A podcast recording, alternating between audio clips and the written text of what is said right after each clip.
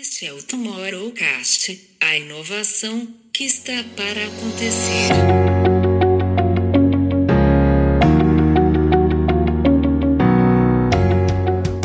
Dizem-nos que, em média, um, um, diretor de marketing fica por volta de 3 anos e meio, enquanto que um diretor de inovação fica apenas um ano e meio. Sabemos que, pronto, uh, não sei se pessoa de TI quando se fala em tecnologia, quando se fala em acesso a dados, quando se fala em Big Data, em Machine Learning, inteligência artificial. Que é exatamente a transformação digital que as companhias foram obrigadas a acelerar né, com a pandemia e o quanto essa transformação está intimamente ligada ao departamento de marketing. Né?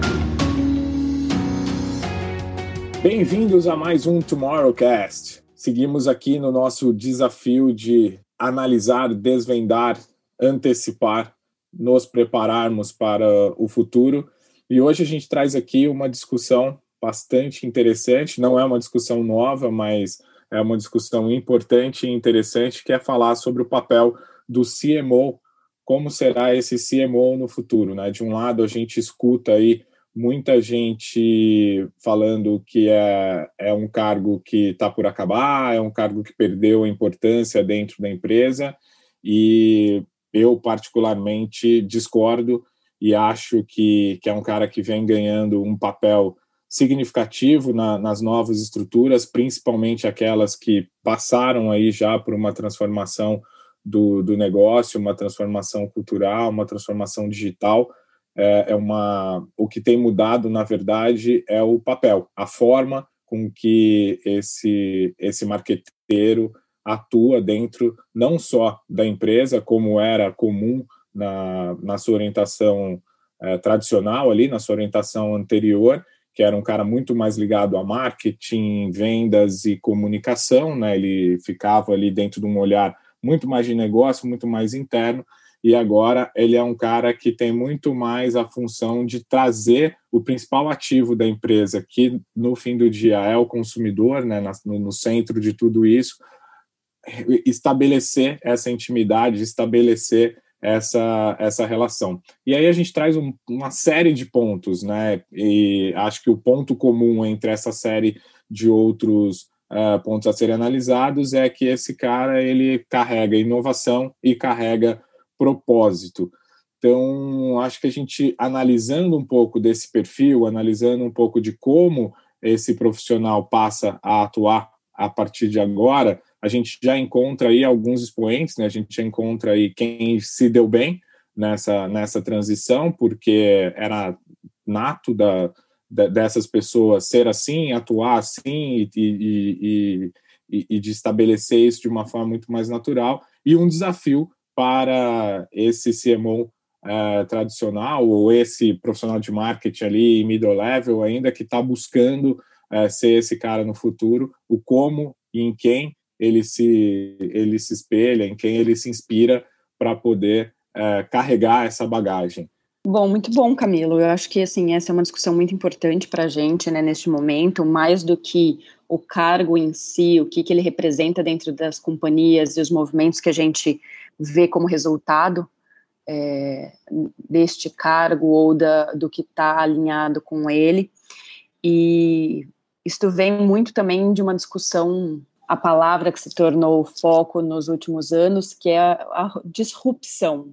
né, que virou já um clichê, que já virou uma, um nome batido, uma palavra utilizada para tudo e qualquer coisa dentro das companhias, mas que vem muito alinhado com esse novo papel dos heads de marketing dentro das companhias, junto com uma questão que é como é que as companhias se relacionam com seus é, consumidores, com seus clientes, com as suas comunidades. E aí a gente vê um movimento muito forte. Eu acho que um ponto que, que faz com que esse, esse profissional de marketing é, tenha sido questionado passa porque em algum momento, e eu vou eu não vou saber datar e não vou saber dizer por quem ou por quê, é, rivalizaram esse cara com um cara de inovação, né? Tentando criar uma cadeira para a inovação. E eu acho que o grande desafio para esse profissional ou para todas as empresas é que não deve existir alguém de inovação, né? O inovação ela é, ela é atitude, ela não é cadeira. E eu acho que a gente passou aí, inclusive, por muitos dados, né, João, que traziam ali a diferença entre o marketing e a inovação. E eu acho que essa, essa possibilidade de transformação e que leva a esse profissional de futuro passa em principalmente a gente superar essa oposição entre marketing e inovação. Exatamente, Camilo. É impressionante como que ah, no desenho de uma organização nós criamos um cargo, ah, seja dele de digital transformation, seja ele de inovação, um cargo que deveria ser transversal a todas as áreas da empresa, eh, esse, essa responsabilidade acaba por ser responsabilidade desse departamento. E então todos os outros departamentos e todas as outras uh, pessoas se responsabilizam de fazer aquela missão e de, de, porque já existe um departamento e já existe um diretor de inovação. Portanto, uh, isso quer dizer o quê? Que o, a inovação, neste caso, que é o que estamos aqui a falar, tem que ser transversal à empresa em todas as áreas. Não pode ser, ou não deverá ser, um departamento que tem essa uh, que tem essa exclusividade e que está isolado nessa, nessa sua capacidade. Eu acho que nessa linha, João, de poder entender tudo isso e como as coisas acontecem, o consumidor, o mercado, vem cada vez mais a importância da gestão de dados, né? Então, é, aí a gente também pega esse cara de marketing que antes estava dentro de uma cadeira ali, como a gente vinha dizendo, e ele passa a ter um papel hoje tão importante quanto a, a pessoa de TI, quando se fala em tecnologia, quando se fala em acesso a dados, quando se fala em big data, em machine learning, inteligência artificial, porque tudo isso vem proporcionando a esse profissional de marketing a intimidade dele com o consumidor, né? Eu gosto muito da frase de que os dados são a intimidade do marketing ou da empresa com, com o consumidor acho que passa muito por, por esse ponto. E aí, até para a gente fechar esse ponto da, da rivalidade ali entre marketing e inovação, de quem é o dono do futuro da empresa, é, tem um dado que, que eu lembro que a gente já discutiu sobre ele aqui, que é o tempo de permanência dessas cadeiras, aonde o tempo de permanência do marketing é maior do que o tempo de permanência da, da inovação. E aí eu ouso dizer que o tempo de permanência do, da inovação ele é pequeno, porque a partir do momento que a empresa passa a ter o interesse em atuar por inovação, ela percebe que aquilo ali não é mais uma cadeira, e sim essa cultura da qual a gente está falando, e aí essa mudança se torna rápido, porque ela precisa mudar e, e, e fazer com que não só a pessoa mude ali, mas que a cultura mude também. Dizem-nos que, em média, um, um, diretor de marketing fica por volta de três anos e meio, enquanto que um diretor de inovação fica apenas um ano e meio. Sabemos que, pronto, não sei se isto está associado ao risco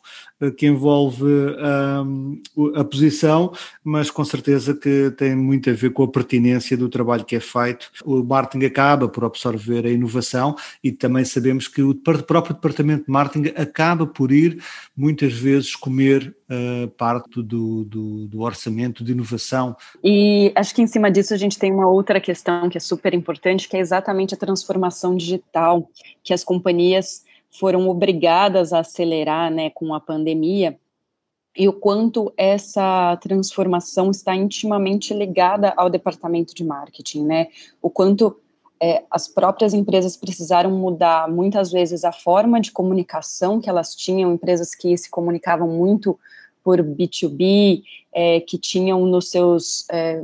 representantes varejistas a principal ferramenta para chegar até seus consumidores, precisaram rever suas estratégias e a criação de comunidades ganhou muita força, né? Era, uma, era um tema que já vinha crescendo muito, a gente acompanhava também muito isso nas discussões é, dos festivais e dos, dos grandes relatórios, mas isso tem se fortalecido muito. A gente vê, por exemplo, o setor de games, é, o quanto isso cresceu no último ano, já era um setor que vinha com muita força, mas que se intensificou agora, e aí é o olhar das companhias exatamente por ser um setor onde a comunidade é extremamente forte, onde a fidelização em cima dessa comunidade é muito forte. Bom, pegando nesse ponto que, que a Camila nos trouxe aqui, uh, e trazendo a conversa para, para a nossa atualidade, a, a Forbes lançou recentemente uma, uma lista sobre esse olhar de quem é o, o CMO do, do momento, quem é o CMO do futuro, mas é, esse cara que já está ali uh, sentado na cadeira, muitos deles que chegaram durante uh, esses tempos incertos que, que estamos vivendo ali, o que mostra a necessidade de uma transformação uh, cultural e do negócio que, que as empresas passaram. E, e aí tem uma hora que a gente olha para essa lista, né, que a gente vai debater ela um pouquinho por aqui, a gente passa a, a entender que esse profissional, então, ele tem muito mais esse olhar para o lado de fora da empresa e ele está muito mais preocupado com o com seu entorno, não só com a, com a empresa, não só com a, com a receita, não só é, com os olhares de, de produto ali, mas muito mais em relação a, a, a todo o ambiente que ele está, né? O foco ele aumenta é, na, na, receita, ou seja, mas também traz ali a diversidade, a inclusão, sustentabilidade, o desenvolvimento de produtos que se orientam para esse consumidor, que se orientam para o ambiente onde esse consumidor é, vive, ou seja, a gente bota isso para o lado de fora, bota isso para um, um contexto de mundo muito maior, né? Então, essa importância desses, desses chefes de marketing passa a ser cada vez maior. Muito bom, Camilo. Acho que olhando essa lista, tem algumas coisas que me destacaram muito a atenção, principalmente acho que um dos, dos pontos iniciais aí, e retomando o que a gente tinha comentado, é a questão das comunidades. A hora que a gente olha é, os CMOs né, do, do Discord, é, que é uma plataforma de comunicação, parecido para quem está acostumado aí com o Slack, é semelhante, tem um outro propósito, é muito utilizado inclusive no universo de games, é, com trabalho para desenvolver cada vez mais sua comunidade, é, da Lola também, que é uma, uma empresa de bem-estar feminino, com vários produtos nesse sentido, também com o CMO trabalhando muito para trazer novos produtos e para desenvolver comunidade, CMO da Riot também, que é uma empresa hoje responsável, né, dona é, do LoL, que é um dos principais games do mundo, é, trabalhando para desenvolver portfólio e aumentar a comunidade, a gente vê esse é uma das coisas que me chamou mais atenção é, em relação ao que eles destacam ali dos CMOs, que é esse trabalho constante com os seus consumidores para trazê-los para mais próximo. Para mim, uh, o que eu acho muito interessante olhar para esta lista aqui da Forbes é precisamente, uh, há aqui um contraste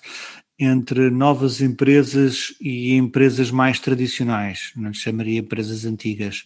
nomeadamente, por exemplo, a Amtrak, que é caminhos de ferro um, eh, americanos. Ou seja, há aqui dois, dois, dois grandes desafios, uh, que são os desafios que, que, de evoluir e acompanhar a velocidade dos nossos tempos, e, portanto, por isso é que estes diretores de marketing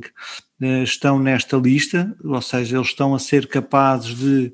reagir e acompanhar e entender o que está a acontecer. E por outro lado, são quase os digital natives, não é? Portanto, temos aqui pessoas que já nasceram dentro do Netflix, já nasceram uh, dentro desse Discord que, que, está a falar. Estamos a falar de pessoas que nasceram dentro do TikTok.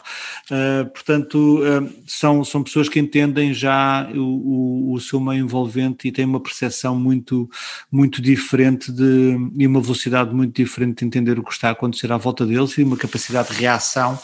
Uh, e pertinência associada a isso. Portanto, aqui acho muito interessante esse contraste de, se chamaria quase de, das novas empresas, destas startups, com as, as empresas mais tradicionais e como é que analisar com um olhar crítico o que é que cada um deles está a fazer com as suas equipas uh, para, para reagir a, às adversidades e aos novos desafios que de ano para ano vão aparecendo. Muito interessante, João, esse, esse olhar, e eu traria um, um outro ponto também, né, em,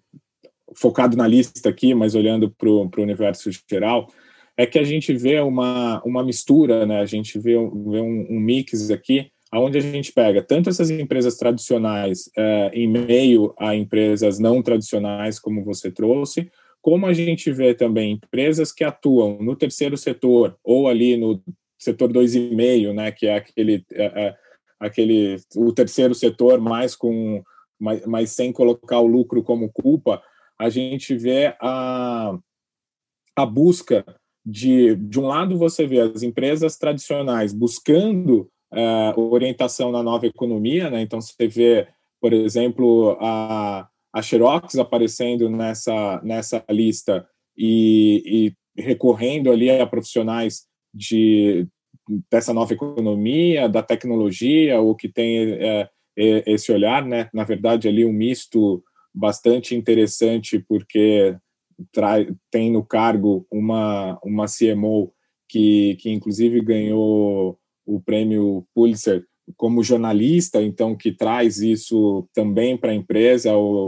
a questão do discurso, da narrativa e tal, mas você tem do outro lado também é, o Roblox, que também é ali no universo dos games, trazendo esse no, essa nova economia, essa disruptura, tudo vindo de uma da indústria tra tradicional, né? Vindo daquilo que a gente vê como como escola tradicional. Então, eu, algo que me chama bastante atenção é, é esse misto, né? Então, a gente tem como como hábito ou talvez como ato falho é, pensar que ah, eu não sou essa pessoa da, da inovação, eu não sou essa pessoa da tecnologia, eu não tenho uh, esse discurso politizado da, da diversidade e, e, afins ali, de levantar uma bandeira. Será que eu estou fadado a, ao esquecimento, ao fracasso e afins? Obviamente, tudo é verdade, mas a hora que a gente uh, olha para essa lista, a gente entende que todo mundo ainda tem o seu espaço e a sua contribuição. O que muda também é a questão de que não existe mais um topo da pirâmide, né? Esse cargo não está mais no topo da pirâmide. Ele é linear, ele é, ele divide poderes ali com outras áreas da empresa e passa a ser um responsável por, por cultura. Nem mais, Camilo. Uh, e vocês já sabem qual é que é a empresa que eu vou falar, obviamente que é a minha preferida, Impossible Foods, mas vamos, analisando aqui uh, a SVP uh, of Marketing da, da Impossible Foods, a Jessie Becker, ela vem da Netflix, ou seja, ela tem toda uma carreira de entretenimento que nada tem a ver com a área onde ela está. Para quem não ouviu os outros episódios, Impossible Foods é carne produzida em laboratório e, portanto,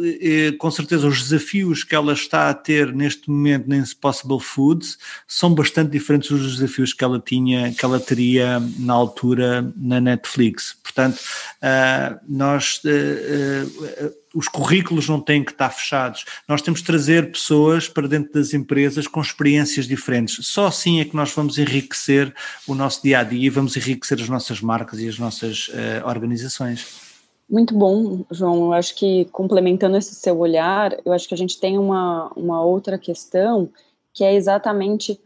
é, o papel, o foco que cada um desses é, heads de marketing estão tendo nas companhias. A gente vê papéis muito diferentes, alguns responsáveis por digitalização, outros responsáveis por desenvolvimento de é, comunidades. A gente tem é, CMOs aí, que nem é, da BlackRock, que é uma, que é a maior gestora de ativos do mundo, né, que é o Frank Cooper, é, responsável por trazer um olhar é, do impacto dos investimentos da companhia, né, olhar para as iniciativas, trazer sustentabilidade e inclusão financeira é,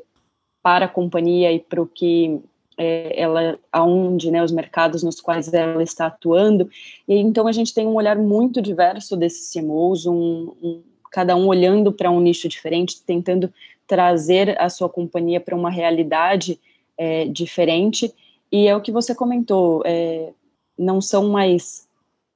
currículos tradicionais, não são mais cargos tradicionais, a gente tem hoje cada companhia numa realidade diferente e a necessidade desses, é, dessas pessoas de atenderem a expectativas diferentes conforme o mercado vai se desenhando. Isto, por outro lado, é, é muito difícil de fazer quando nós abrimos o LinkedIn, não é? Nós hoje em dia abrimos o LinkedIn e parece que estamos todos formatados pelas mesmas regras como escrever a nossa e, dispor a nossa vida profissional Mas curiosamente, o, o, o, perfil de LinkedIn que mais me chamou a atenção foi de um CMO exatamente que deu a sua introdução do LinkedIn a escrever ao seu filho. E então era a descrição aos olhos do filho daquilo que ele era logo aí imediatamente nós temos um, um, funil para dentro daquilo que é aquela pessoa, obviamente visto pelos olhos de uma criança, mas com certeza eh, destaca-se para além dos outros todos e de todas as outras competências e todos os outros mestrados que toda a gente faz, mas e que no fundo são muito importantes, mas que não nos dizem a nós porque é que aquela pessoa é especial. É, ontem eu estava discutindo uh, numa roda aqui de, de conversa digital exatamente essa questão da, da, da, postura de como se apresenta, né? Que a gente tem, a, a, normalmente, quando a gente se apresenta, é o Camilo de algum lugar, a Camila de outro, o João de, de outro, é, aqui todos nós do mesmo lugar, mas a gente sempre coloca o, nosso sobrenome, normalmente é a empresa, né? Então, a gente vem dessa coisa de carreiras longas, a gente vê é, de, de especialização, em uma determinada indústria, a gente acaba caindo nesse vício também de, de apresentação. Então, quando você pega um olhar externo como esse, e até é, esse ali radicalizando, né, colocando numa ponta bem externa, que é algo de alguém nem de negócios, é o próprio filho ali, a gente cai numa, numa algo que tem sido cultural, principalmente para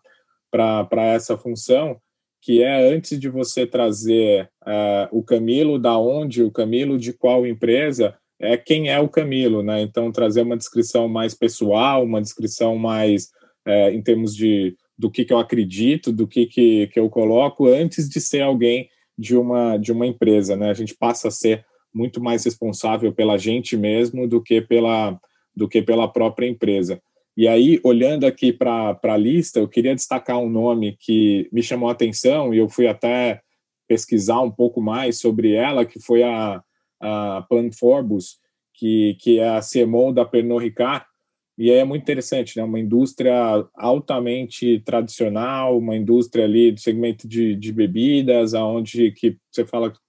inovação pode vir muito mais do produto do que de qualquer outra coisa. Você tem ali uma limitação para conseguir entender, mas que tem ali no seu portfólio marcas que têm um engajamento é, social, que tem uma, uma questão de responsabilidade que carrega até pelo, pelo produto que traz e aí você imagina que a CMO vem dessa, dessa, dessa linha, né, dessa linha de, de ascensão profissional. Mas ela chegou durante a, o ano de 2020, né, ou seja, durante tudo isso que a gente está vivendo, vindo da Disney, vindo do Walt Disney Studios, e aonde ela tem como maior é, feito na, nos estúdios ela ter utilizado dados, ela ter utilizado a inteligência de dados para identificar a manipulação é, online e a, a, desinformação que a, a, das análises ali do, dos filmes vindo através da, da social media, né? Então, é uma pessoa que não tinha absolutamente nada, assim, era zero é, intencional ela estar na indústria de, de alcoólicos, pela hora que você olha esse essa jornada dela ali, né? É, obviamente, ela vem com com, com esse histórico né, de usar dados para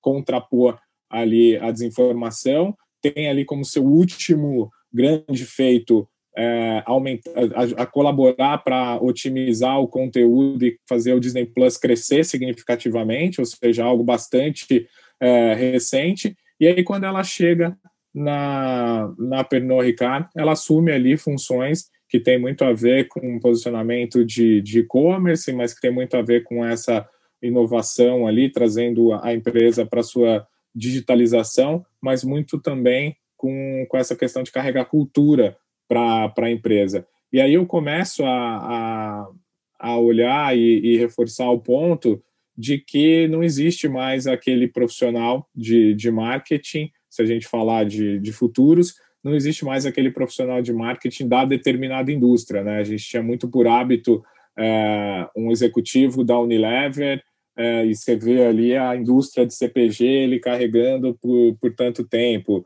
É, no finanças, um cara de, de finanças. A gente começa a ver muito claro essa troca de culturas. Bom, a lista se me parece bastante interessante, como, como a gente pôde aqui pensar algumas coisas, entre nomes aí que chegaram em 2019, 2020, obviamente a gente vê ali é, nomes que sim estão na, no, no cargo há, há mais tempo, mas que vem promovendo essa, essa mudança, vem promovendo essa, essa cultura, e aí eu acho que é, é de se destacar mesmo, porque quem consegue mudar cultura, mudar é, papel, função, e estando ali, né, estando lá de dentro, é, é, um ponto importante. E aí, nisso, eu destaco ali o Eric Lampel, 20 anos da, dentro da, da Sony Interactive ali, cuidando de PlayStation e, e se destacando nessa lista, em meio a tudo isso que a gente vem colocando. Mas a lista, ela é interessante por diversos pontos, né? Ela é interessante porque ela traz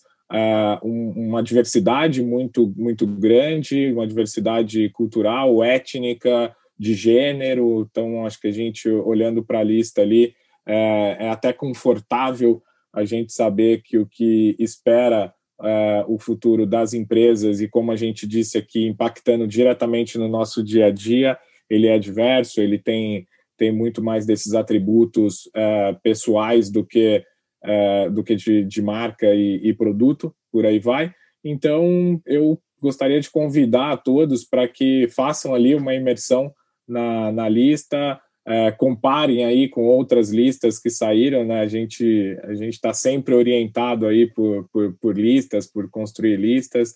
e essa aqui vale porque ela traz esse, esse olhar e nos coloca nessa discussão, não só em relação a esse CMO é, do futuro, mas em relação a um, um desafio profissional aí que todos nós temos. Obrigado, gente, por acompanhar mais um episódio do Tomorrowcast. Eu sou a Camila Tabaque. Eu sou o João Batista. Eu sou o Camilo Barros. Nos vemos em breve. Um abraço.